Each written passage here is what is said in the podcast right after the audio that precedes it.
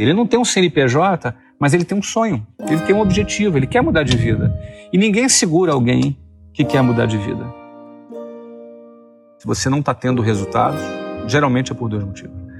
Ou você não está trabalhando o suficiente. Uhum. Aí alguém, pô, mas tá me chamando de vagabundo, Flávio? Pode ser. É possível. Não estou dizendo que você é vagabundo, porque eu não te conheço, não sei nem quem está aí do outro lado, mas pode ser. Pode ser por falta de, de trabalho. Ou você está trabalhando errado.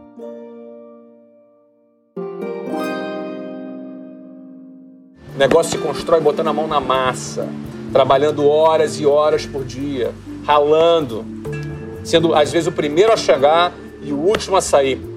Se você quer ser bem sucedido, entre com essa disposição. Ai, olha aí, pega essa disposição e vem aqui com a gente, que esse é um dos drops eleições prato cheio.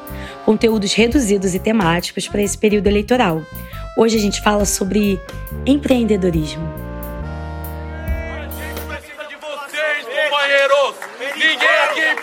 De porra nenhuma.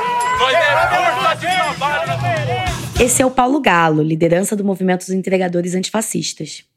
Segundo a pesquisa nacional por amostra de domicílios, PNAD, feita pelo IBGE, o número de trabalhadores informais atingiu o recorde esse ano, com mais de 39 milhões de pessoas. Isso quer dizer que 40,1% da população ocupada no período entre março e maio de 2022. Ou seja, quase metade dos trabalhadores sem garantia de proteção previdenciária, férias remuneradas, 13º salário, seguro-desemprego, licença maternidade e outros direitos trabalhistas que parecem uma realidade muito distante. Principalmente se você tem menos de 30 anos de idade. Isso que a gente ainda está falando das pessoas que são empresas, né, sem o CNPJ. O que não inclui os microempreendedores individuais, ou o MEI, Segundo o boletim Mapa de Empresas do Ministério da Economia, são mais de 13 milhões de mês. Acredite se quiser, isso dá quase 70% de todas as empresas em atividade no país. Essa galera aí também não tem garantidos aqueles direitos que a gente falou. Já deu para entender onde a gente está querendo chegar, né? Empreendedorismo não é questão de sucesso individual. Aquele que você ouviu no começo é o Flávio Augusto. Ele é tido como um empreendedor de sucesso. Ele é dono da WhatsApp, aquela escola de inglês.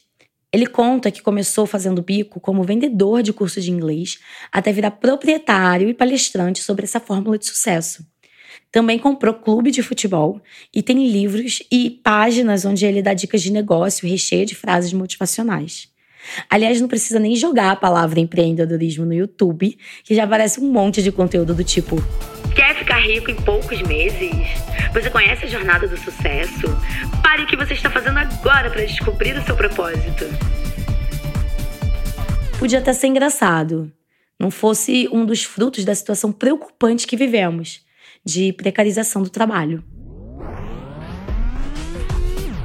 Então você vai pegar o que lhe restou de dinheiro. Ah, mas não tenho nada. Ah, mas você não tem uma casa?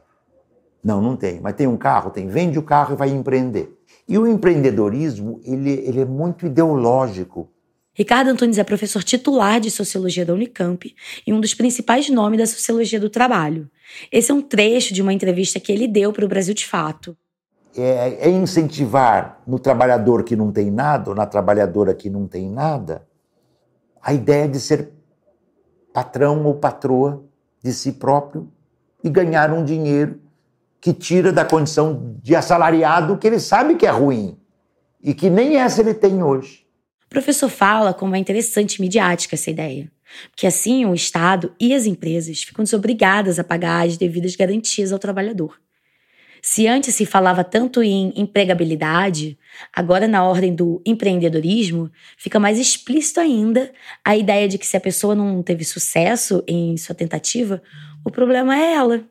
Não tem a quem culpar ela que arque com ônus disso tudo. Assim, vemos uma onda de empreendedorismo que inclui entregadores de comida, motoristas, vendedores de comida ou artesanato, engenheiros, vendedores de curso e e-book, médico TikToker, prestador de serviço para diversas empresas de convênio com atendimento em massa.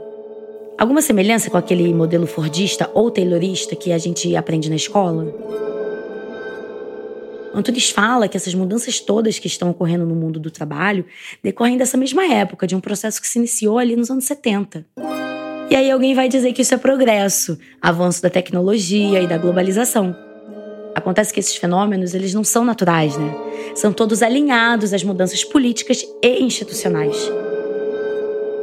A reforma trabalhista, proposta e instituída por Michel Temer em 2017, é um dos exemplos disso.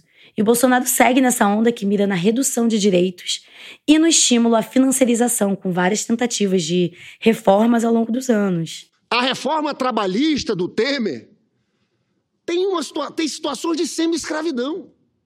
O trabalho intermitente, onde o trabalhador fica à disposição do patrão e só recebe pelas horas ali trabalhadas. Ele vai receber por hora, pode receber menos que o salário mínimo. Para nós é semi-escravidão. Esse vídeo é de uma plenária de 2017, onde o então senador Lindbergh Farias argumentava contra a reforma.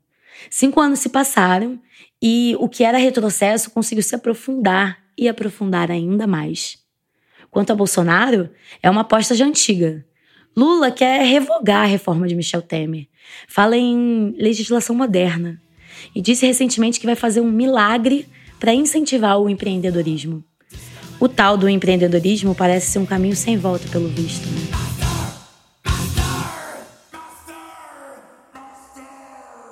Os créditos desse conteúdo você encontra no site do Joio, joiotrigo.com.br. Matérias sobre o agronegócio e outros episódios especiais do Prato Cheio você encontra lá também. Até a próxima, pessoal! um projeto que fale de verdade com um verdadeiro tripé econômico brasileiro, que é Uber, bolo de pote e venda de cosméticos. Essa é a realidade do povo.